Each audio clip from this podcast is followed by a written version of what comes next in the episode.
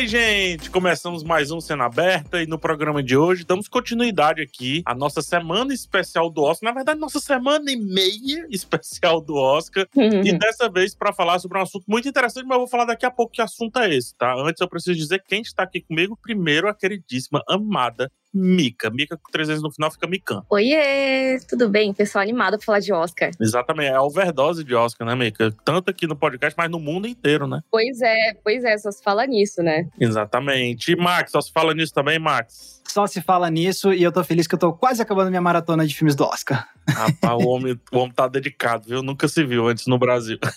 ah, se viu por causa da outra pessoa que tá aqui com a gente que já acabou com a maratona dele. Nossa.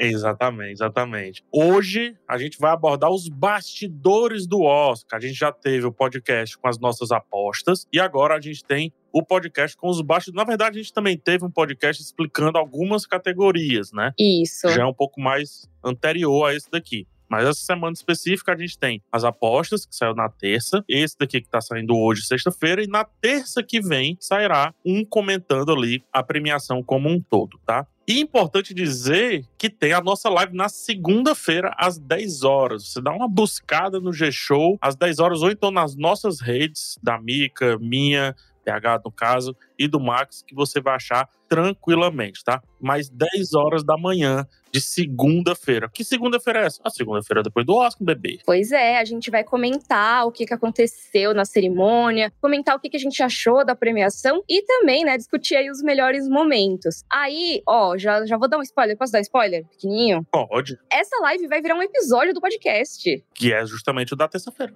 Uhum. Exatamente, o bonitão da terça-feira. Mas vamos falar sobre o podcast de hoje, tá? Como eu tava falando, hoje a gente vai abordar os bastidores do Oscar, como é de fato esse tal Oscar. Vamos falar sobre as curiosidades da premiação, falar como que o nome Oscar passou a ser utilizado pela academia, dentre vários outros assuntos, e por isso trouxemos um convidado mais do que especial, na verdade, uma testemunha ocular de tudo que falaremos.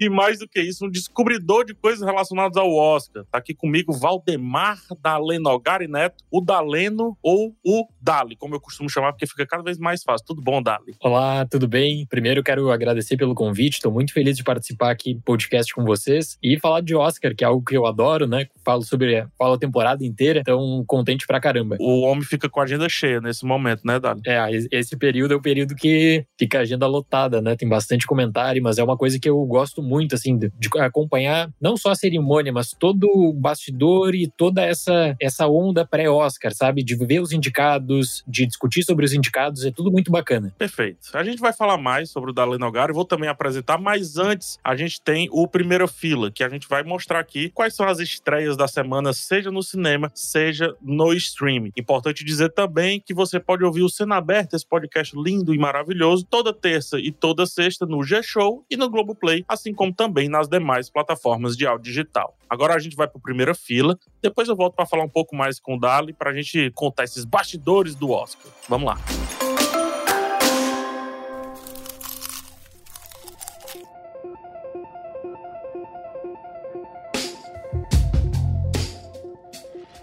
E aí, gente, final de mês chegando, hein? Finalzinho de mês chegou. E com ele, as últimas estreias desse mês. Não é isso? É as últimas estreias desse mês? Não é. Porque ainda tem uma, uma remelinha na semana que vem, que é do 30, 31, 29 e tal. Mas a última semana é cheia, podemos dizer assim. O ano está passando. E o cinema chega com A Pior Pessoa do Mundo, Ambulância, Um Dia de Crime e Me Tira da Mira. A pior pessoa do mundo dos indicados ao Oscar, né, Max? Exatamente. O filme tá indicado a melhor filme estrangeiro, é um filme da Noruega, e também tá indicado a melhor roteiro original. Eu já vi o filme, gostei bastante. Ele é um concorrente muito forte nessas duas categorias e achei bem merecidas as duas indicações. E conta a história, basicamente, de uma, de uma jovem adulta, que daqui a pouco ela vai fazer 30 anos, e ela começa a sentir dificuldade em encontrar a identidade dela, seja profissional, seja que tipo de, de mulher ela quer ser, que tipo de ela quer ser, e aí a gente vai acompanhando ela em diferentes mini crises dessa vida adulta. E bateu, viu? Bateu. quando eu vi o filme. É nossa idade, né, Max? Tá chegando, tá chegando. Exatamente. Bom, eu, eu vi o filme tendo completado 30 anos super recentemente, né? Então, enfim, bateu. Mas assim, ó, gostei bastante do filme e mais que merecido nessas categorias a indicação, com certeza. Você acha que leva, Max? Eu não acho que leva, não, até porque ele tá concorrendo, ó, roteiro original, Uhum. eu acho que não vai. Porque tem outros títulos que estão mais fortes, né? E filme internacional, Tem o Drive My Car, né? É, verdade. exatamente. Então eu não acho que leve em nenhum dos dois, porém, já achei legal que tá indicado porque merece sim. Perfeito. Como eu tava falando, outro filme que chega é Ambulância, Um Dia de Crime, um filme do Michael Bay, um filme de ação. Tem o Jake Gyllenhaal, tem o Yaya do Matin segundo. É um filme assim, cara, o trailer me atraiu, tá? Fui atraído pelo trailer, fui pego pelo trailer. Mas a gente sabe pra onde é que vai, mais ou menos isso. Pelo menos a expectativa, né? E Me Tira da Mira é um filme brasileiro, uma comédia, que tem no elenco, olha só você, a curiosidade, a Cleo Pires, o Fiuk e o Fábio Júnior. Ou seja, tá tudo em casa, né? Tudo em família. Eita, é mesmo! É, tá, tá em casa. Tudo bem que a chance de ter um filho do, do Fábio Júnior num filme é muito grande quando se trata de Brasil. Mas mesmo assim, tem os dois aí, né? Os dois mais famosos, a Cleo Pires e o Fiuk. Na Netflix, indo pra Netflix, a gente tem a estreia da segunda temporada de Bridgerton. Alguém já assistiu aqui a primeira temporada? Não. Eu vi alguns episódios, ainda não terminei de assistir, tava maratonando agora. É romance, história de corte, sedução e tudo mais. Adaptação de livro também, né? E faz muito, muito, muito sucesso. Tem um público mega engajado. Então vamos ver o que, que essa temporada 2 traz pra gente. Falar em público engajado, também chega na Netflix, porém não é original. É o Escape Room, um filme que fez relativo sucesso no cinema ali antes da pandemia e agora tá disponível. E eu chamo a atenção para antes do Oscar, né? Domingo é a premiação do Oscar, e para não fazer que nem a academia fez, ou seja, ignorar as categorias de curta e algumas categorias, eu chamo aí vocês para assistirem os curtas do Oscar que estão disponíveis na Netflix. Audible é um deles, é emocionante, bem interessante. O meu favorito da categoria. É o seu favorito, né? É porque saiu terça-feira, é verdade. a gente tá um pouco perdido aqui no tempo e espaço. Mas o Audible que conta a história de um jogador, de, é um, não um jogador de futebol americano ainda, porque ele é amador, né? Mas é um jogador de futebol americano colegial, que é surdo, na verdade, a escola é para surdos e eles passam não só pelas provações do colégio, como também as provações do campo e tem lá uma cerejinha do bolo que vai com certeza tocar muita gente. História muito bem contada do meu ponto de vista. O outro curta, curta documentário também, é Três Canções para Benazir. Esse é bem curtinho mesmo, 20 e poucos minutos. Tem uma viradinha de história também que acredito que vai ser acachapante. E um curta animação que é Robin Robin, em inglês, e traduzido aqui no Brasil para Sabiá, Sabiazinha, tá? Um stop motion fofíssimo, mas com uma história muito poderosa. Então fica aí esse convite. É, fofinho. Vamos pro Prime, tá? No Prime chega para aluguel Homem-Aranha sem volta para casa. Lembrando que Homem-Aranha Sem Volta para Casa vai ser disponibilizado no HBO Max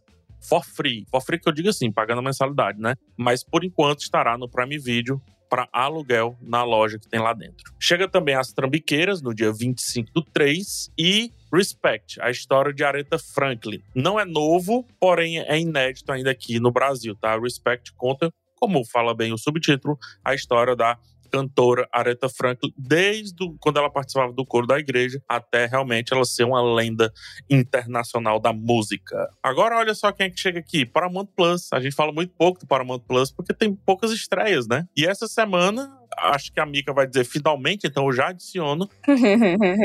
finalmente estreia o primeiro episódio de Halo. É Halo ou é Halo? Só pra saber. Halo, Halo. Cara, finalmente, porque olha, essa história de uma adaptação de Halo é antiga, viu? É bem antiga. Pra quem não conhece, Halo é essa franquia, que é uma das franquias principais aí do Xbox, né? Tá desde o começo praticamente do console. E é normalmente um dos jogos de tiro mais reconhecidos, assim, uma das franquias de jogos de tiro mais reconhecidas que a gente tem. E desde muito tempo atrás, acho que faz pelo menos uma década, estão tentando trazer Halo pras telas. Tentaram fazer filme, aí agora virou série, aí teve envolvimento já do Steven Spielberg, mas não rolou. Ele continuou como proto-executivo, mas distante. Ah, É. pode crer, ele continuou nesse, né? Cara, assim, muita gente passou por isso. Até os os D&D lá do Game of Thrones, um deles, o D.B. Weiss, se não me engano, passou por Halo. Na época que ia pro cinema. E não rolou também. Então, assim, todo mundo tá tentando lançar essa adaptação há muito tempo e agora finalmente chegou esse momento no Paramount Plus. Agora, eu ouvi falar que PH Santos já assistiu? Eu assisti os dois primeiros episódios, Max. Foram acendidos para mim, muito gentilmente. Não foi uma experiência muito legal, tá? Os dois primeiros episódios. E aí, quando você fala isso, Mika, eu tenho uma bobagemzinha que eu escrevi na minha nas primeiras impressões, né, do vídeo que eu gravei, que bate muito com o que você falou, que eu disse que ele vai para vários cantos e esquece de fazer o básico. Quer dizer, tá, por que você que não sabe o que, que é isso, tá assistindo isso aqui? Hum. Por que, que eu mereço a sua atenção? Então eles esquecem, porque parece.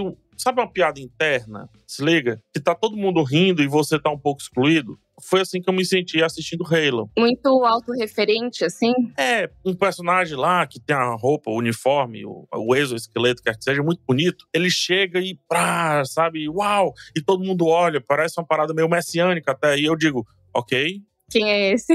quem é você? Porque, assim, pessoas vestidas desse jeito só, só vão me abraçar com, com Robocop se aparecer assim, entendeu? Então, eles faltam conversar um pouquinho comigo. E aí tem, com certeza, com certeza, muita gente vai comentar, ah, mas é pra quem joga. Ah, então botasse dentro do jogo, né? Não estreasse no Paramount Plus. Essa é a minha visão do só pra quem joga. Eu sempre vou remeter ao começo de Senhor dos Anéis, sabe? Não dá pra falar que Senhor dos Anéis é pra quem lê o livro. Na verdade, é pra quem não lê o livro. Porque ele inicia praticamente lendo o livro pra gente, dizendo sobre a Era, sobre o Anel, que foi pra lá, foi pra cá, e tudo isso com muita calma. A partir disso, Seus Anéis diz assim: eu quero a sua atenção, não importa quem você seja. E Halo, assim como outras adaptações também fazem isso, peca nesse início. Mas também já vi muitas vezes acontecer que no início essa confusão por conta do histórico se faz muito presente e depois se desfaz e encontra realmente sua história. Então isso pode acontecer com Halo. Não estou decretando a primeira temporada, são primeiras impressões de dois episódios apenas.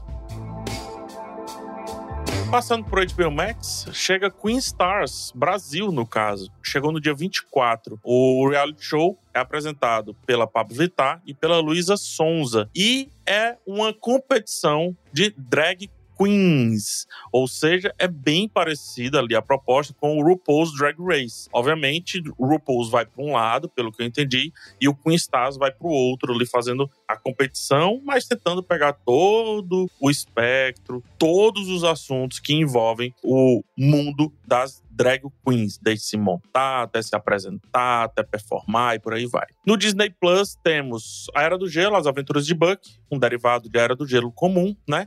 E no Star Plus, Os Olhos de Faye, que Max e Mika já falaram sobre, não é isso? Isso, ele entrou na primeira fila de quando esse filme estreou nos cinemas e agora ele entra aí no streaming. E justo a tempo do Oscar, viu? Porque esse filme tá indicado ao Oscar. Você tem a Jessica Chastain concorrendo por melhor atriz e, você, e o filme também tá concorrendo a melhor maquiagem. E ela é uma das favoritas, inclusive, né? Pela performance dela nesse filme. Então vale a pena conferir. Favoritíssima, bem lembrado, Mika, bem lembrado. Gente, é isso, tá? Semaninha tranquila de, de estreias. Eu acho que todo mundo puxou um pouquinho o mar pra estreia do Oscar. Depois do Oscar começa a avalanche de novo, tá?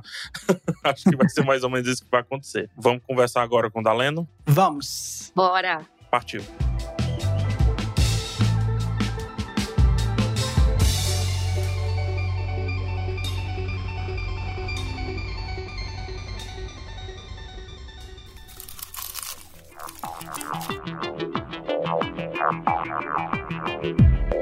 Gente, eu preparei aqui, voltando do primeira fila, eu preparei aqui uma apresentação pro Dalenogari, tá? Não sei se ele vai aprovar. se- Olha, uma mini bio. Opa!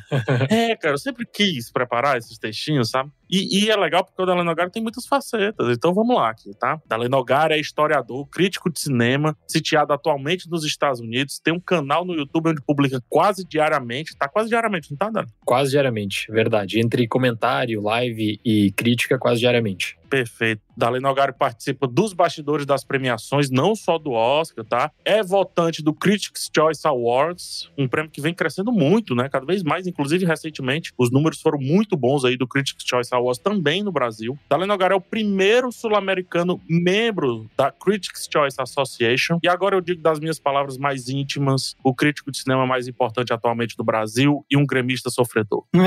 Uau! Poxa, a questão do gremista sofredor, 100%. Agora, o teu carinho comigo também pega, é, tua bondade comigo, é, eu fico muito feliz. É, faço um trabalho, claro, de comentário sempre, de crítica, mas é legal ver a repercussão, né? Nessa época do Oscar, claro que tem um interesse maior pela premiação. Fiquei contente com as tuas palavras. Já, já é bem a segunda ou terceira vez que eu falo isso em público, mas é porque realmente o Dala é muito importante, daqueles críticos que abrem portas pra gente que, assim, já é difícil ser crítico, né? já é difícil ter as portas abertas naturalmente. Aí, sendo ainda sul-americano, sendo ainda brasileiro, aí é, são leves que o Dali vai ajudando a quebrar, vai rompendo com o facão e a gente vai passando ali, vai dando jeito de, de passar junto também, né? Eu vou lançar a primeira pergunta, depois os meninos entram no papo. Como ficou bem claro, você é um, um geek, um nerd de Oscar, né? Um, um, viciado do Oscar, sei lá como é que a gente pode chamar. Ou então, nas palavras mais cultas, um especialista no Oscar. E a primeira pergunta que eu queria fazer é como que começa esse teu gosto, não pelo cinema em si, pelo cinema acho que a gente até já conversou, mas pelo Oscar em si mesmo, tipo esse apreço maluco que você tem pelo Oscar de virar, e a gente vai entrar já já nesse assunto, de virar até quase um pesquisador ali da área, entendeu? Então, me conta um pouco disso aí, vai. Perfeito, perfeito. Eu tenho memórias assim de assistir a cerimônia com a minha avó do Oscar quando muito pequeno e eu queria muito entender assim essa questão da festa e eu achava muito legal que a minha avó ela tinha uma listinha dos filmes que ela viu do Oscar. E aí depois de cada categoria ela meio que comentava assim ah esse aqui eu consegui assistir não gostei do vencedor então eu me lembro disso é uma memória afetiva bonita que eu tenho sabe? Da infância de noite na noite de domingo eu assisti é, junto da minha avó. Nossa que demais. Ela já fazia aquelas checklists de template do Instagram que tem hoje em dia. Ela já fazia muito antes. Maravilhoso maravilhoso. Fazia muito antes, anotadinho no caderno e fazia os comentários para ela ainda, assim, de. Eu amei. Ah, gostei do filme, não gostei do filme, acho que teve injustiça. Então, tudo que a gente fala hoje em dia, nas redes sociais, Twitter, etc., a avó fazia no caderninho dela ali. E às vezes eu me lembro, assim, de casos isolados, assim, de que ela não gostava da decisão, ficava reclamando. Então, é uma memória efetiva que eu tenho da minha infância, sabe? A primeira memória, assim, que eu acho de Oscar mesmo, é de assistir com a minha avó quando era pequeno, como ela fazia esse comentário dos filmes também. Eu queria muito participar disso, então eu queria assistir os filmes junto, mas eu era pequeno na época, e depois eu fui crescendo, e aí junto da minha carreira acadêmica, aí eu decidi, claro, né? É tudo muito perto para mim, nessa questão de começar a estudar cinema, começar a me tornar um cinéfilo também, e depois acompanhar o Oscar e ir atrás dos filmes indicados, procurar mais discussões sobre Oscar. Eu acho que nós temos no Brasil, especialmente, uma pessoa extremamente importante na minha trajetória de Oscar foi o Rubens Evaldo Filho, que não apenas por causa das coberturas dele, mas ele escreveu livros sobre o Oscar. Ele tem um livro, O Oscar e Eu, que é um livro que eu ganhei de presente justamente da minha avó e que eu adorava o livro porque tinha, antes da Wikipédia, antes da popularização da Wikipédia e tudo, mas tinha aqueles guias de vencedores que eu gostava muito, né? E até para ver, ah, vou assistir o filme X ali, tenho no IMDB o site um complemento, mas tem aquele guia físico do livro que eu gosto muito também de você poder poder riscar, né? Poder fazer alguma anotação. Então essas são as minhas primeiras memórias do Oscar mesmo. É da minha avó, de assistir com a minha avó e depois, especialmente dos comentários que o Rubens Evaldo Filho fazia na televisão, que por muitos anos foi comentarista do Oscar no Brasil, né? E das publicações dele também em jornal, revista, televisão, porque nessa época do Oscar ele sempre participava, fazia maratonas em programas de entrevista, então eu, eu guardo isso também com muito carinho. É, eu, eu, lembro de. A gente tem essa mesma. Na memória, assim, mas a gente tem essa mesma jornada. Eu acho que é onde a, a, nossa jornada se encontra, apesar de eu estar em Fortaleza, você tá em Porto Alegre, né? Um Brasil quase de distância, né? Verdade. Você, então, foi desenvolvendo né, sua carreira como crítico e como acadêmico de cinema e tudo mais. E, mas, assim, o, o que eu acho interessante é que você, então, pôde dar vazão a essa paixão pelo Oscar, indo pessoalmente no Oscar, né? Conta pra gente como é que é a experiência, assim, para você, como é que você conseguiu chegar a cobrir o Oscar em loco mesmo e como foi a primeira vez e a impressão mesmo, assim, é porque deve ter sido um negócio surreal. Foi muito louco porque hoje em dia e tal, tem um canal no YouTube, tem a questão das redes sociais, a pessoa que acompanha o seu trabalho, etc. Então, até eu fiz uma cobertura recente do Critics' Choice na premiação, que foi muito bacana, assim, de ver eu interagir com o público. Mas na época que eu fiz minha primeira cobertura do Oscar, eu só escrevia no meu site um público muito menor também, e foi um acaso, assim, do tipo, na época eu participava do IMDB, o IMDB, que é um grande site de cinema, né, o Internet Movie Database, tinha um projeto para fazer uma versão em língua portuguesa no IMDB, eu estava escalado para entrar nesse projeto, aí Seria um site que teria um compilado de críticas, teria as notícias do cinema em português. Então foi um projeto que eles desenvolveram entre 2013 e 2015. E como eu estava dentro desse projeto, que acabou depois não dando certo, eles até inclusive remodelaram, o IMDB ficou bem mais fechado, até mesmo em língua inglesa. Eles descartaram fóruns, por exemplo, descartaram todas as discussões. Mas como eu estava envolvido, eu acabei conseguindo uma credencial para cobertura também pelo IMDB na época. E é extraordinário, assim. Eu fiquei na sala de conferência, seria do Oscar, no dia da premiação. E tudo que envolve o Oscar é aquela coisa, né, que você vê em casa no tapete vermelho, mas quando você tá lá, tem questões de bastidores que parecem muito óbvias, mas que não são. Desde o que envolve você chegar no local, que tem que passar por várias revistas da polícia, eles isolam realmente vários quarteirões de Hollywood, da região de Hollywood, do Dolby Theater, onde ocorre. Então, tudo isso me chamou muito a atenção, assim, essa preparação, que são várias semanas até montar aquela estrutura do Oscar, a divisão também de profissionais de vários países que participam da cobertura cobertura, tem profissionais que ficam apenas no tapete vermelho, tem profissionais que ficam apenas na sala, vou chamar de sala de imprensa, na falta de um nome melhor, mas é onde você faz a cobertura lá dentro, né? Em louco da premiação, você tem ali o feed, você tem o vídeo da premiação que está acontecendo. Quando alguém recebe um Oscar, passa para coletiva, digamos assim, né? Tira fotos ali e responde algumas perguntas. Então eu tive essa oportunidade, foi uma oportunidade muito legal de aprendizado também, de aprendizado como funcionam os bastidores do Oscar. Qual foi esse ano? Foi 2015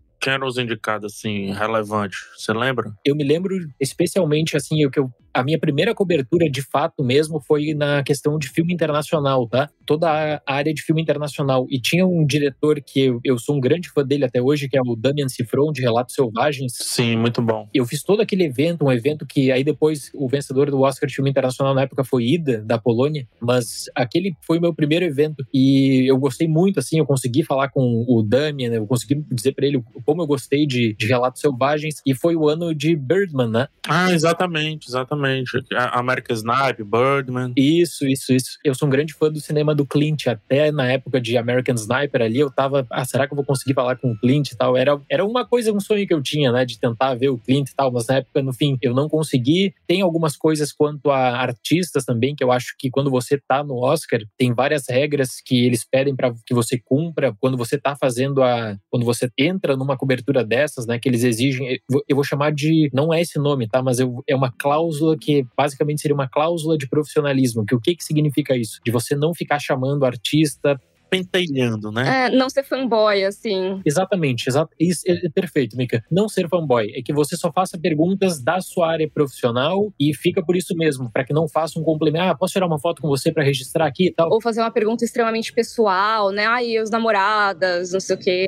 Exatamente isso. Para não entrar em nada pessoal, para você também não querer tirar vantagem de estar tá naquela posição, né? Então eles até eles mandam uma nota dizendo que depois eles pedem para que você anexe a sua cobertura do Oscar, seja no jornal, na televisão, para que você envie para eles, que isso vai facilitar ou não, né, o credenciamento da temporada seguinte. Então eles cuidam de toda essa estrutura assim de preparação para credencial do Oscar também, quem vai entrar lá, quem não vai entrar lá. Então naquele ano que eu participei presencialmente, eu pude tirar várias dúvidas quanto ao funcionamento, como é que existe esse contato também ou falta de contato, essa cláusula de profissionalismo que eles exigem, né, que eu vou chamar assim dessa, dessa cláusula que eles exigem para tocar a cerimônia. Até eu me lembro de uma quando eu fui pegar minha credencial e eles explicaram dessa questão, né, de não tirar foto, não fazer pergunta pessoal, alguém tinha citado alguma coisa do tipo: "Ah, mas é um momento único na vida de todo mundo, até mesmo para quem tá cobrindo e vocês querem meio que impor uma barreira enorme, né? Sim. Que torna problemático. E aí a pessoa tava falando assim: a gente sabe disso, só que você imagina no tapete vermelho se cada pessoa que está representando ali a rede de televisão de cada país para com cada ator para querer tirar uma foto, é. para querer fazer uma pergunta extremamente pessoal. Não vai dar tempo, vai atrasar tudo, então a gente prefere exigir isso, pode ser chato, mas do que depois enfrentar problemas de atrasos, etc. E até mesmo os atores nunca mais vão, né? Exatamente, exatamente. Porque eles sabem que vão ser super assediados na entrada ali. Ou não param, né? É, é, ou não param. E até por isso tem assim, ó, no tapete vermelho, tem três caminhos, vamos dizer, tá? Tem o primeiro caminho do tapete vermelho, na divisão do tapete vermelho, é a divisão para você falar com todas as emissoras que estão ali credenciadas. Então não interessa se é uma emissora do Brasil, da Argentina, dos Estados Unidos. Essa é a primeira entrada. O artista que ele quer falar, poderia falar com qualquer emissora de qualquer país. A segunda entrada é a entrada exclusiva, assim, da rede ABC nos Estados Unidos, digamos. Que é o artista que ele quer entrar só para aparecer no pré-show oficial, né?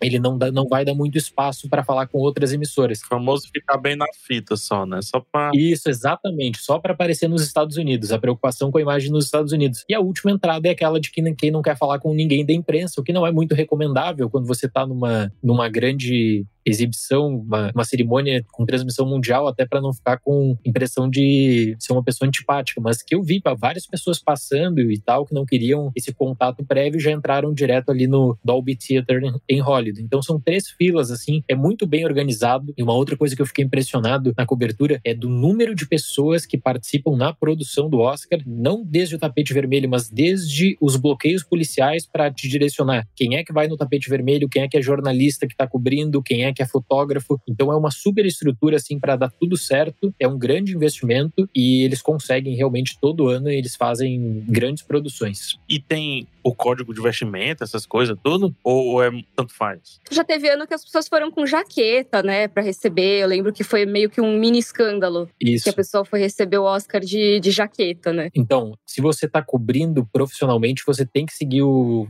o código de vestimenta, assim, da, Etiqueta é o nome. Eu tava aqui caçando na minha cabeça, etiqueta é o nome. você tem, você tem que seguir, você tem que seguir com essa com a etiqueta exigida da academia. Agora, vou dar um outro exemplo para vocês que eu posso falar mais de perto também, do Critics' Choice, que eles exigem o traje black tie, né? Aham. Por exemplo, o homem, eles pedem lá black tie. Só que como é que você vai falar para um Will Smith, por exemplo, que ele não pode ir com um traje mais despojado, que ele tem que ir com black tie? Você não vai falar isso, você não vai proibir ele, ele de entrar, né? Então, mas assim, quem participa na cobertura tem que seguir o, o código, de qualquer forma. Eles, eles pedem isso, eles ressaltam isso na, também no dia da credencial. Quando você pega a credencial pro Oscar, eles fazem um checklist contigo para não ter problema no dia, sabe? Para tentar evitar qualquer tipo de problema no dia. Então eles falam dessa questão que eu disse das fotos, da vestimenta, do horário, que é muito importante. Se você chegou um minuto atrasado, não vai entrar, não adianta chamar diretor, não adianta chamar produtor, ninguém. O horário também, eles são super exigentes com horários,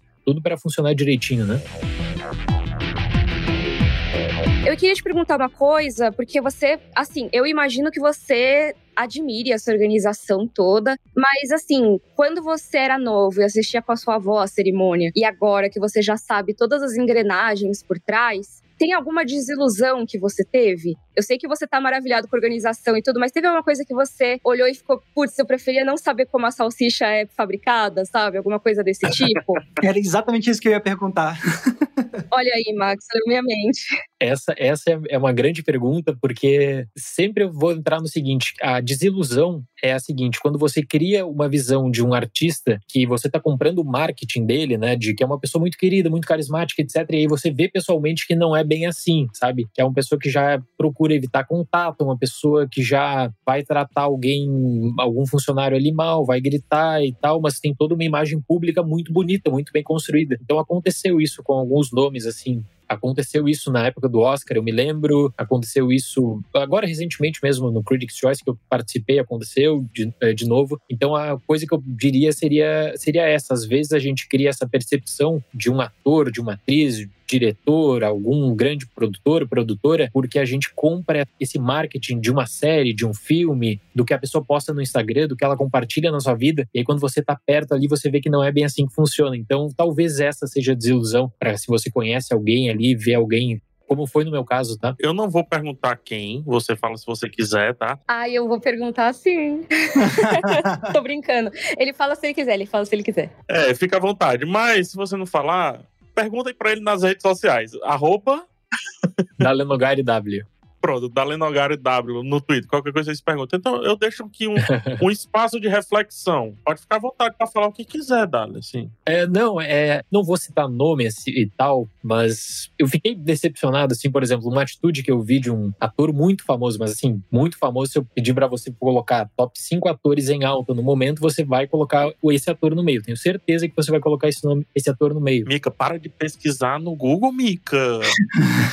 Então, por exemplo, um ator ator muito famoso, se você procurar é top 5 mais famosos no momento, sendo extremamente grosso com uma garçonete, sabe, que estava fazendo o trabalho dela ali, e eu vi aquilo ali, eu fiquei muito revoltado na hora, e aí eu senti que naquele caso ele estava usando o prestígio dele para falar assim: "Ah, eu, como eu sou diferente, sou muito famoso, você tem que me tratar de uma outra forma". Ih. Nossa senhora. Então foi a maior desilusão que eu tive assim, sabe, de porque eu gostava muito do desse ator. É aquela coisa, você saber separar, né? Então é que eu tinha criado uma outra imagem do nome que tava, desse nome que tinha sido envolvido. Mas eu, na minha percepção, pessoal, seria isso, assim. A desilusão seria essa. Tem coisas que eu não gosto. Por exemplo, vou falar para vocês. Quando aquela musiquinha começa a tocar, aquela musiquinha que a pessoa já tá passando do tempo do discurso. Ah, isso, isso me frustra um pouco. Isso me deixa frustrado, me deixa com uma espécie de vergonha alheia também. Eu me sinto mal. Ao mesmo passo que eu entendo também isso, isso, isso. Mas eu também acho uma solução terrível, entendeu? Eu entendo que tem que ser solucionado o lance do tempo, mas é uma solução muito feia, cara, muito feia. Isso, e aí, quando tava lá na, na cobertura, assim, o pessoal da produção do Oscar, eh, que tava na sala de, de imprensa, meio que eles tinham um diálogo aberto com quem estava dirigindo, comandando. Então a gente conseguia ouvir, né? E o pessoal falando assim: ah, tem que tirar agora, tem que aumentar a música agora, porque senão não vai dar tempo, a gente não vai bater. Caraca, você viu o bastidor da musiquinha subindo, cara. Nossa. O bastidor da musiquinha subindo, assim, uma gritaria, sabe, na sala, porque, não, gente, eles trabalham com metas de tempo. Então, o que significa meta de tempo? A cerimônia tem três horas, tá? Mas ela não sempre passa das três horas, mas vamos dizer, o plano é de três horas. Então, na primeira hora, um número X de categorias precisam ser apresentadas. Quando essa meta não é cumprida, começa a bater o desespero. Começa a apertar. É, começa a bater o desespero porque eles têm um contrato rígido de televisão nos Estados Unidos, contrato de exploração da marca mundialmente, né, em vários outros mercados que transmitem ao vivo. Tem a preocupação, por exemplo, assim, ó, que as pessoas pensam: "Ah, você vai atrasar o Oscar em 20 minutos, não é problema". É problema porque envolve rede de televisão. Satélite. É. Envolve satélite, envolve concorrência também, programas da concorrência, envolve, por exemplo, Uh, nos Estados Unidos tem a tradição do pós-show do Oscar, então envolve tudo isso. E os anunciantes também, né? No fim das contas. Sem dúvida, envolve anunciante. Então eu vi essa, essa questão da musiquinha assim, foi. Na hora foi engraçado e depois, sempre que eu fico. Todas as outras cerimônias, quando aparece a questão da musiquinha, me vem esse episódio, assim, da gritaria ali do pessoal que estava envolvido na, na produção para tirar uma pessoa do palco o mais rápido possível. Então, se tinha que aumentar o som no máximo, eles tinham que aumentar o som. Não seria problema. É, é uma outra curiosidade. Essa sala que você diz, a sala de imprensa, vocês têm a visão do palco ou não? É tudo monitor? É tudo monitor. É tudo monitor. Ela é uma sala fechada. Então é daquelas salinhas meio opressivas, assim, da imprensa, né? Sabe aquela.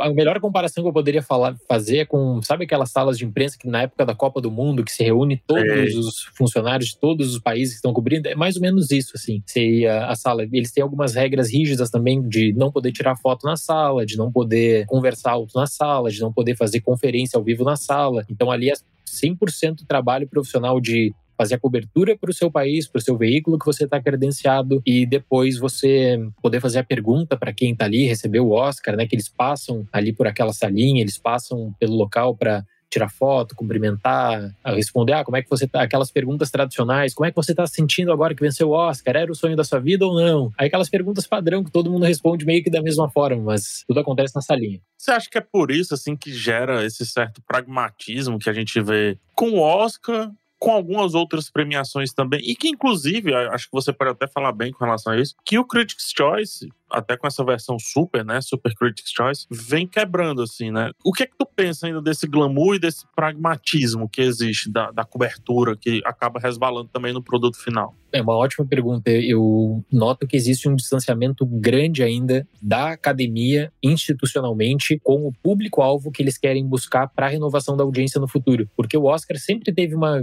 audiência muito boa nos Estados Unidos, no mundo. A academia sempre usava o seguinte argumento para vender a transmissão dela internacionalmente. Olha, anunciantes, o Oscar é, mais, é visto por mais de um bilhão de pessoas por ano ao vivo. Esse número nunca foi um número comprovado, tá? Mas a academia sempre gostava de falar esse número nos anos 90, começo dos anos 2000, e agora eu acho que a queda de audiência, você consegue notar que a academia meio que ela perdeu a conexão com quem seria a nova geração de fãs da premiação, de acompanhar os filmes também. Então, eles partem agora para, por exemplo, buscar engajamento nas redes sociais com prêmios especiais durante a transmissão o momento, o Oscar Cheer Moment, que eles chamam, o momento marcante do cinema, o Oscar favorito do público, já que eles não conseguiram criar uma categoria de filme popular. Isso é absurdo. É, pois é, e eles buscam por uma categoria que visa engajamento no Twitter, aí eu fui dar uma olhada na hashtag, a hashtag ela teve engajamento no dia do anúncio, depois é uma hashtag morta, basicamente.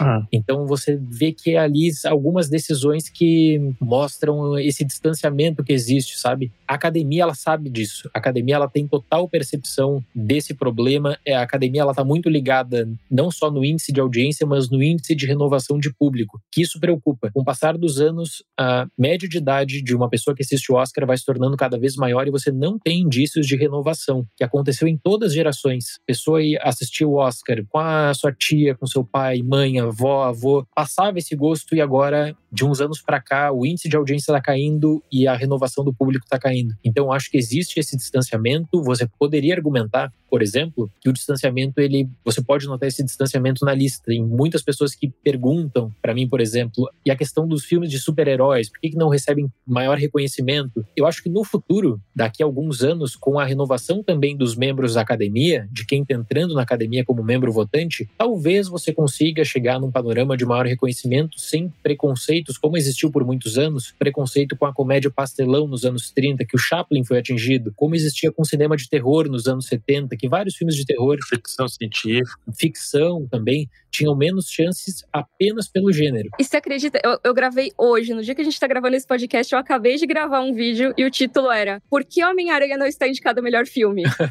que era reclamação de algumas pessoas. Aí a gente conversou sobre filme de gênero no Oscar, exatamente. E é uma coisa que tá mudando, né? Exatamente. Eu sempre falo assim que institucionalmente a academia, ela queria, não apenas queria, ela sonhava com o Homem-Aranha sendo indicado para melhor filme, porque causaria naturalmente um engajamento. Você tem Homem-Aranha, que é, é um filme que ele superou todas as estimativas de bilheterias recentes feitas para um contexto de pandemia, olha, o filme superou esses, esses números, conseguiu números impressionantes. É, ele é grande e, assim, independente da pandemia, ele é, em termos de receita, ele é grande para um cinema normal, digamos assim, não um, um cenário normal. Exatamente, exatamente. O, o que é fascinante pensar nisso. E aí você, quando você começa, eu me lembro que na época, no final de dezembro, começaram assim, ah, vai ter chance de disputar o Oscar, a Sony vai fazer campanha, então Homem-Aranha vai chegar. Uma coisa é você ter o número e você ter aprovação do público, e a outra coisa é você conseguir entrar na cabeça do votante da academia para fazer com que ele cite Homem-Aranha. E aí eu posso falar, por exemplo, assim, ó, existia a promessa de que Homem-Aranha teria campanha, tá? Não interessa que foi o filme com maior bilheteria, não foi o filme que superou expectativas de receita. Homem-Aranha não teve campanha. Homem-Aranha teve campanha para categorias técnicas, por exemplo.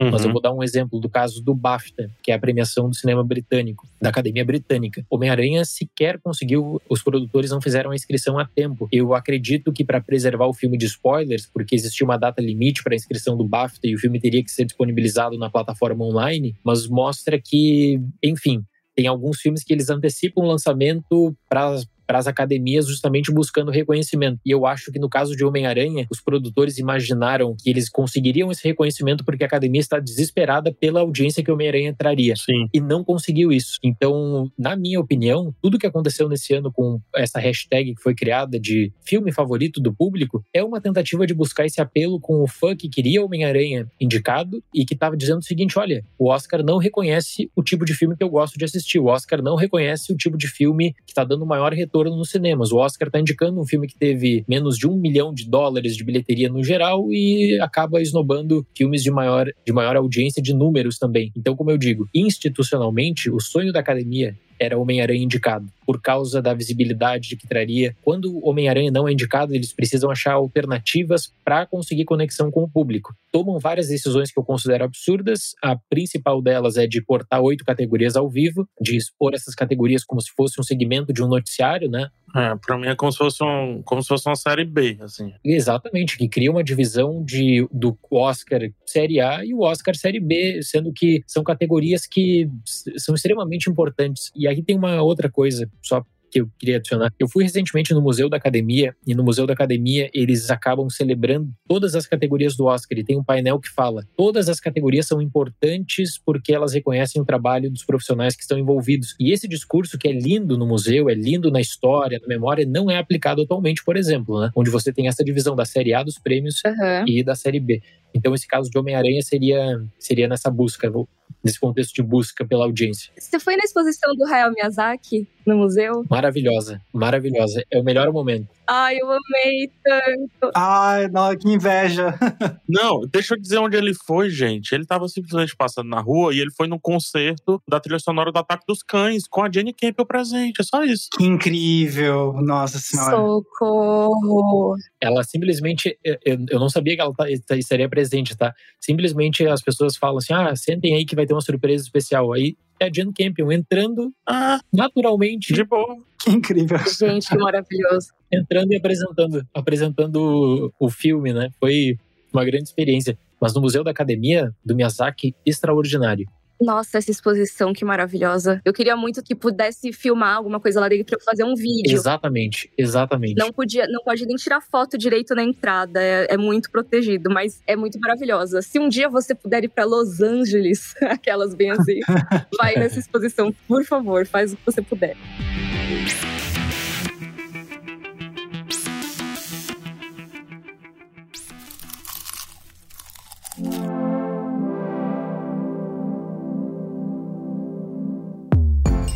Daleno, seguinte, o PH, ele tá contando pra gente já tem vários meses, assim, uma coisa sobre você. E eu quero entender melhor essa história. Que história é essa que você descobriu o primeiro uso do nome Oscar? É, essa história é, é uma história assim que me deixa muito contente porque eu consegui envolver de certa forma a minha área também acadêmica, né, que é toda a minha carreira acadêmica é, tá, é na área da história, com uma paixão que eu tenho pelo cinema e com uma paixão que eu tenho pelo Oscar também. É, só rapidinho, o Dalena é muito modesto, ele não vai falar, o Dalena é doutor em história, tá? Mas é, seria assim, se você pergunta oficialmente para academia a história do nome Oscar, eles vão te citar que nem eles sabem como surgiu o nome Oscar. E aí eles vão te citar um texto de um colunista chamado Sidney Skolsky, que é um texto de março de 1934, que do nada, durante esse texto, ele vai citar que a, a estatueta é chamada de Oscar. Ponto. Se você pega o texto do dia 16 de março de 34, parece que o, nome Oscar já era usado e que todo mundo falava de Oscar e apenas ele estava explicando ali para o leitor, né? Então isso sempre me causou problema, porque essa é a primeira citação registrada na era, né? A primeira citação registrada na história. E é legal porque quando você falou, desculpe te interromper, Dali, dá essa sensação realmente que ele está falando de algo interno, assim, do tipo, não, gente, como assim você não sabe sobre isso, entendeu? Então, realmente tem alguma coisa que precede. É bem legal você, você, apontar essa questão do texto. É como se pegasse um texto lançado esse ano que falasse: Deixa eu explicar para vocês o que é selfie. É, por aí. Alguma coisa desse tipo, que já, já é algo vastamente conhecido e alguém vai explicar pros, pros adultos, né? Alguma coisa assim. Perfeito. Exata, é uma, é uma comparação perfeita. Exatamente isso. Parece que todo mundo sabia o que era Oscar, só que é o primeiro registro é de março de 34, né? Isso para mim soava um tanto quanto absurdo para falar a verdade, porque e aí eu decidi, como na minha pesquisa também eu trabalho muito, já trabalhei também, hoje nem tanto, mas já trabalhei muito com pesquisas em arquivos de jornais. Eu já tinha todo um método de pesquisa, já tinha todo um método também para ir atrás de palavras-chave. E tem muitos jornais nos Estados Unidos, essa é uma diferença assim. Muitos jornais, para não falar praticamente todos os jornais, estão digitalizados e você consegue, a partir das bibliotecas dos Estados Unidos e universidades, acessar várias plataformas de pesquisa consolidadas. Ou seja, se você jogar um termo, quem sabe, uma palavra-chave, o algoritmo é bom o suficiente para te indicar Uh, os jornais. Agora, quando você vai procurar a palavra Oscar, que foi a tarefa que eu fiz, né? Eu tô falando de um nome também. Oscar é um nome. E aí eu comecei a pesquisar assim, olha, a citação dele foi em 34, eu vou jogar o nome Oscar em 33 e eu vou ver o que eu acho. E foi difícil pra caramba fazer esse trabalho, até que eu, eu me deparei com uma coluna do caderno de entretenimento de dezembro de 1933 do jornal Los Angeles Evening Post Record, em que o colunista ele falava também, ele falava que o nome da estatueta era que a estatueta tinha um nome eh, que era conhecido como Oscar, internamente conhecido como Oscar. Então isso, aquele registro de 33, ele já é o primeiro registro, ele se tornou o primeiro registro que existe hoje do prêmio da Academia sendo chamado de Oscar. Agora, eu realmente espero que exista algum registro anterior. Eu não achei, eu sei que o Museu da Academia também, eles têm uma equipe de pesquisa, já tinham sido feitas outras pesquisas para procurar o primeiro registro do nome Oscar, e é um grande mistério, porque a história mais comum comum é de que a Margaret Herrick, que era uma secretária da academia e depois seria uma diretora da academia deu esse nome, eh, ela chamava a estatueta de Oscar. Só que ela não registrou isso na época, né? Ela chamava informalmente para amigos, para colegas. E esse outro jornalista que eu falei, que era da citação de 34, então, durante toda a carreira dele, ele disse o seguinte: que não, eu dei o nome Oscar. E aí você pergunta, perguntava para ele por quê? Quem é que te garante isso? Não, mas é que o meu registro foi o primeiro. Então, lá nos anos 60, 70, ele dizia que ele era o criador do nome Oscar, entendeu? Hum, entendi. Entendi. Você quebrou, você refutou isso, mano. Refutou aí. Olha, É, eu acabei,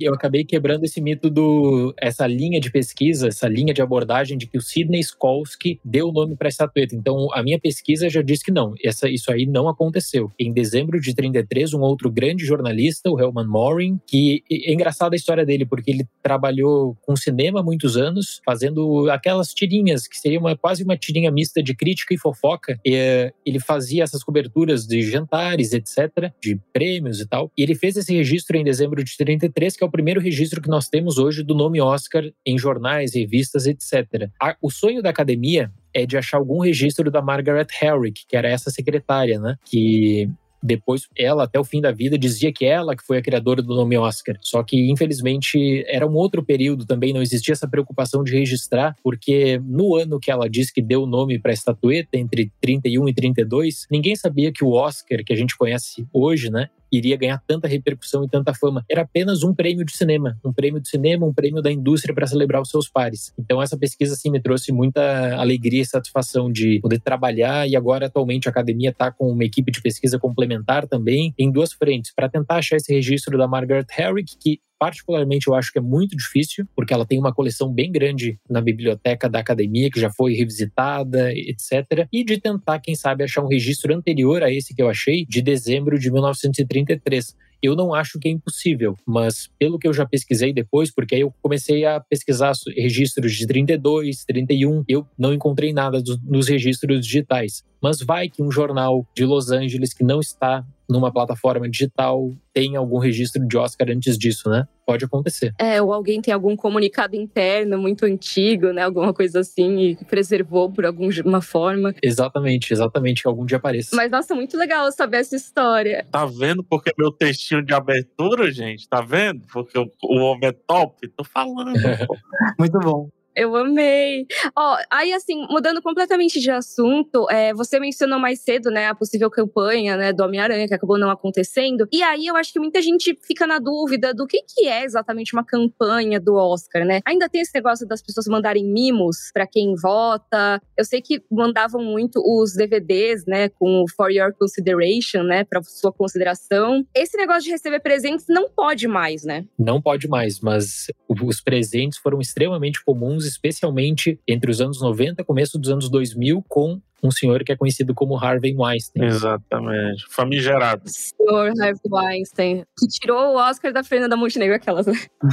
Sem sombra de dúvidas, se ele reformulou, ele criou o que a gente conhece hoje como campanha moderna, de, de você fazer uma blitz do filme em meses decisivos, nos períodos decisivos também, período perto da votação, de você fazer jantares, de você fazer exibições especiais. E aí, em alguns desses jantares na década de 90, bom, você ia lá é, assistir o filme, comia do bom e do melhor, bebia do bom e do melhor, ganhava um relógio depois da sessão, ganhava um roteiro assinado, a chance de tirar uma foto com o ator, com a atriz. Então, isso foi muito comum durante um período. A academia, depois, ela reformulou na metade da década de 2000 todas as suas regras de campanha. Só falta o voto de cabresto aí, né? Só, só falta acompanhar na urna, né? Depois disso. Exatamente, exatamente. Então, com essa preocupação, né, de que, assim, para você ganhar um Oscar, você teria que investir muito em campanha e em presentes, a academia reformulou todas essa, essas regras e hoje não é mais permitido absolutamente nada de mimo, nada de coisa autografada que era comum, de um presentinho de um relógio, nada disso. Hoje a única coisa que a academia permite é que, aliás, permitia até o ano passado, nesse ano acabou, era o DVD screener. Era o screener do filme, o disquinho DVD do filme, só com o título do filme na capa e ponto. A única coisa que ainda é enviada é a cópia do roteiro, e a cópia do roteiro é só o roteiro. Não pode ter foto, não pode ter autógrafo, não pode ter mensagem. Mas aí é útil, né? Ah, exatamente. Exatamente, aí é muito útil. É muito útil para você ter um roteiro original, você tem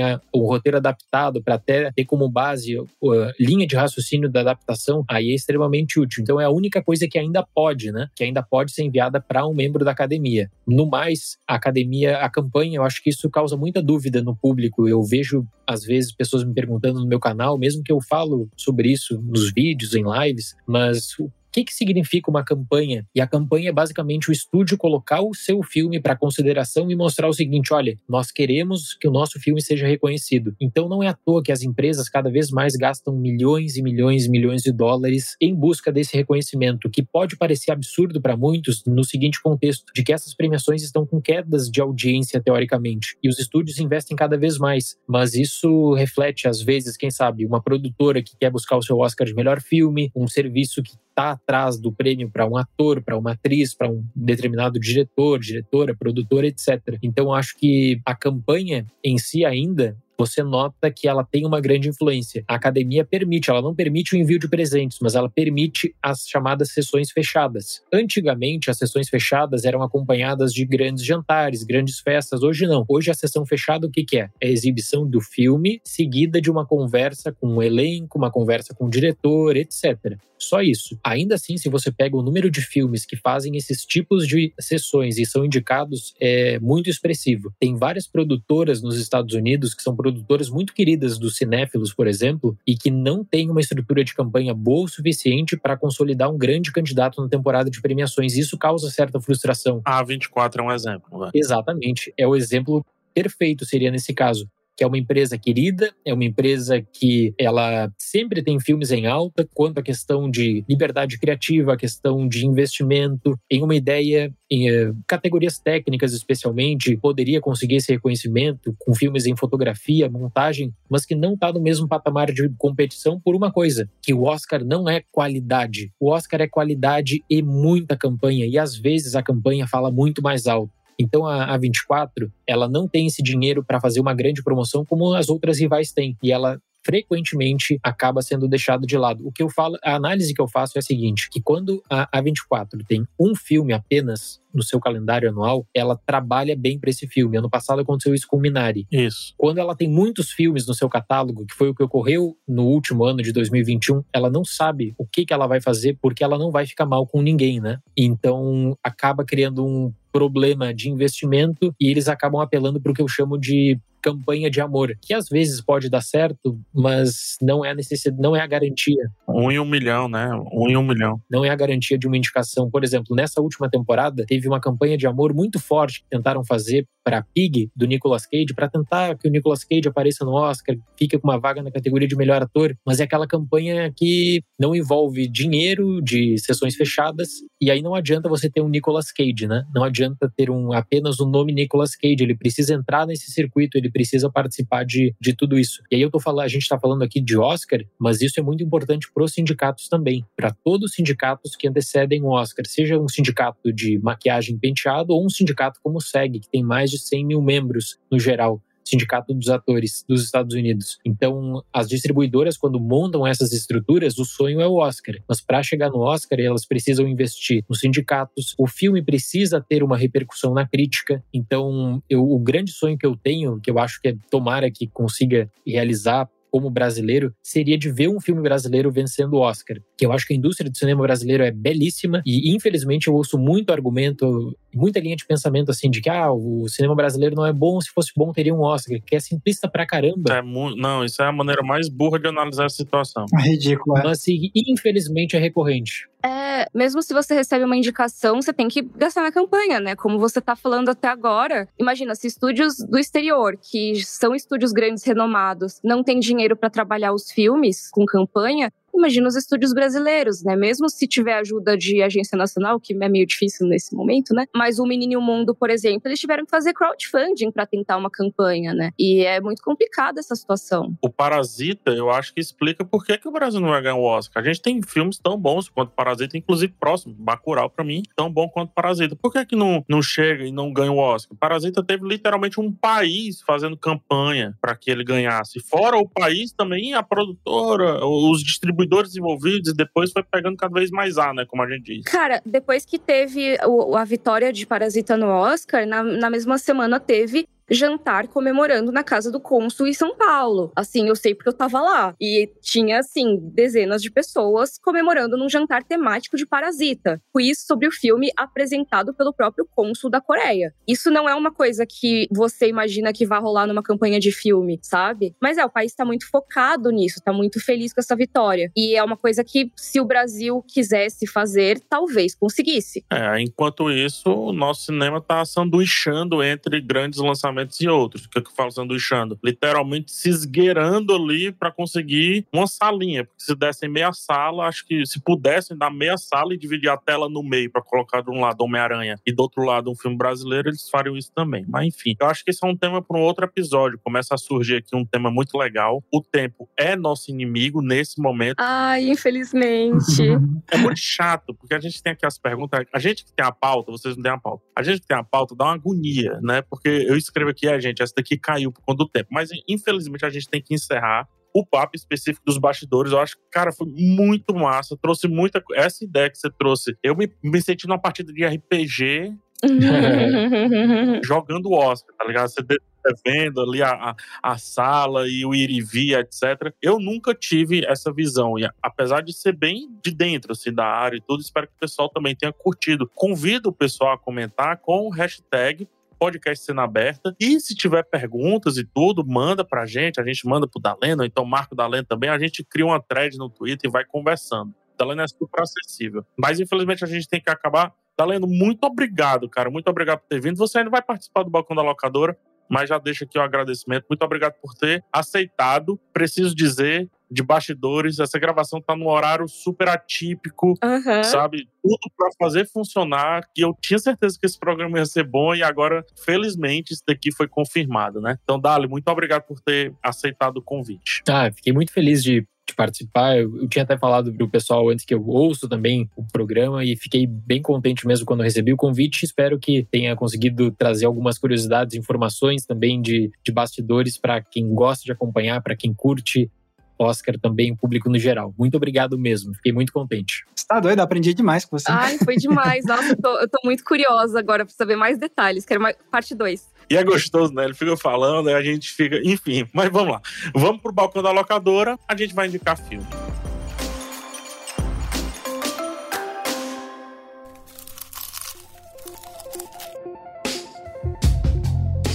Chegamos no balcão da locadora, locadora lotada, lotada de cinéfilos, todo mundo de tênis verde e tudo mais. Tá tudo lindo aqui. Eu vou começar indicando hoje, tá? Vou fazer uma indicação bem rapidinha.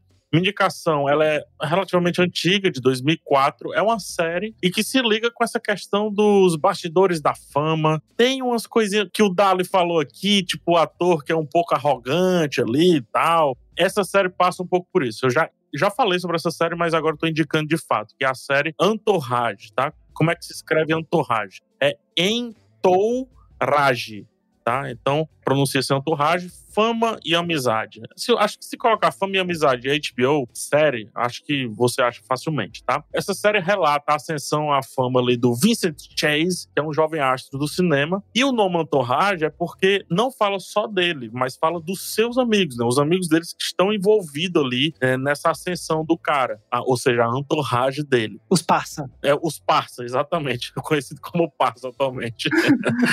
o bom da série, cara, eu acho que é, é porque ela passa por várias histórias histórias de Hollywood. Histórias, inclusive, algumas que são dadas como histórias reais, só que aqui fantasiadas, né, ficcionadas e tratadas como piadas. É uma série de comédia. Tem drama também, mas majoritariamente comédia. Ela, inclusive, antecipa, por exemplo, o filme do James Cameron, Avatar, e também o Aquaman. Só pra vocês entenderem, assim, como é uma parada pra cinéfilo. Então, assista essa série. Tá no HBO Max, fácil de achar episódios curtinhos, da mesma galera que produz Ballers, ou seja, aquela turminha que inclusive produz filme também, é, Horizonte Profundo, filmes bons sobre histórias reais e tal, como é o Peter Berg, o, o Mark Wahlberg. E aí, por esses caras são muito influentes, aí eles acabam trazendo ator de todo jeito. Então, do nada aparece um ator super famoso assim e tal.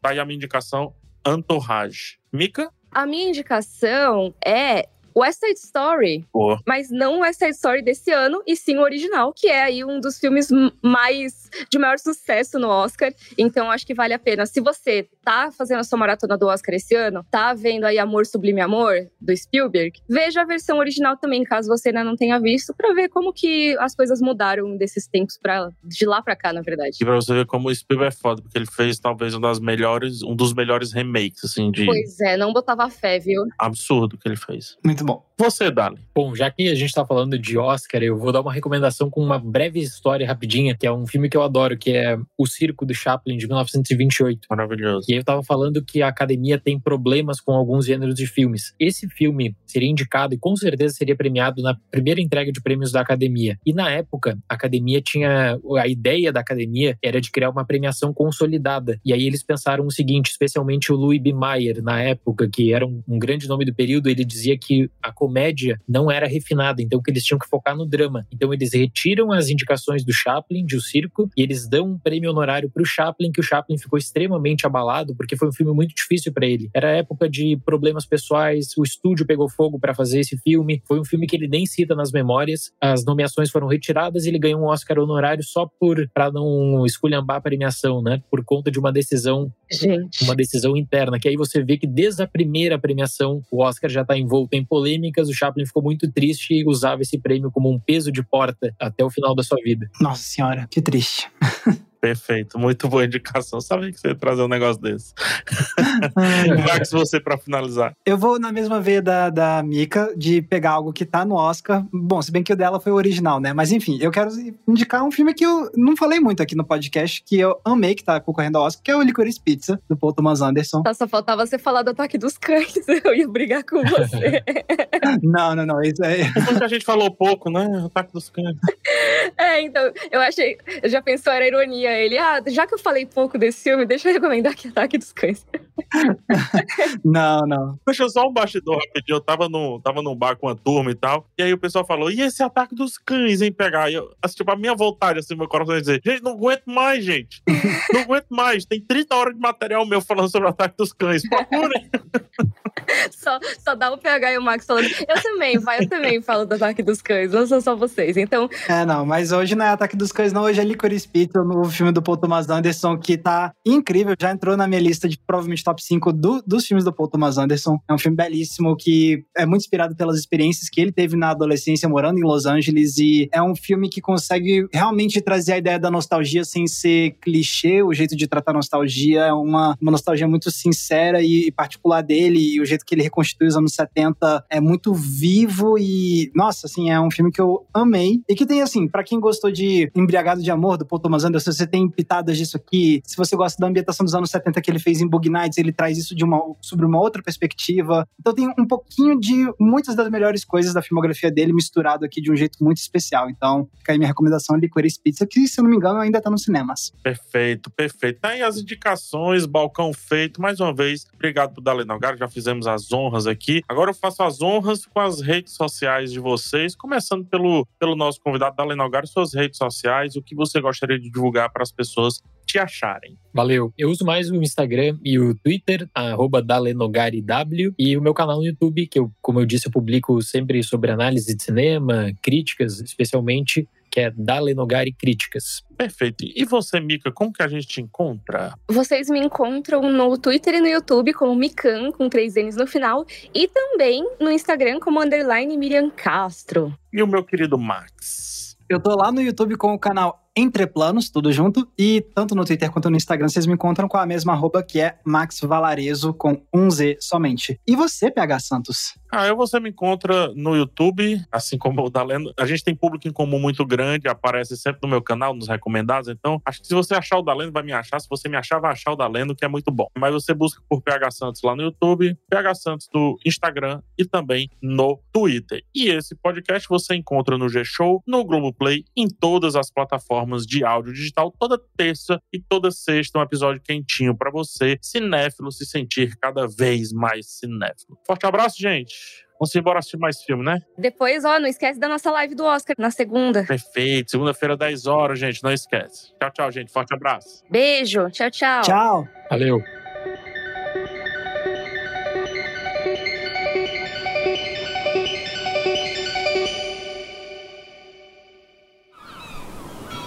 Este podcast foi editado pela Maremoto.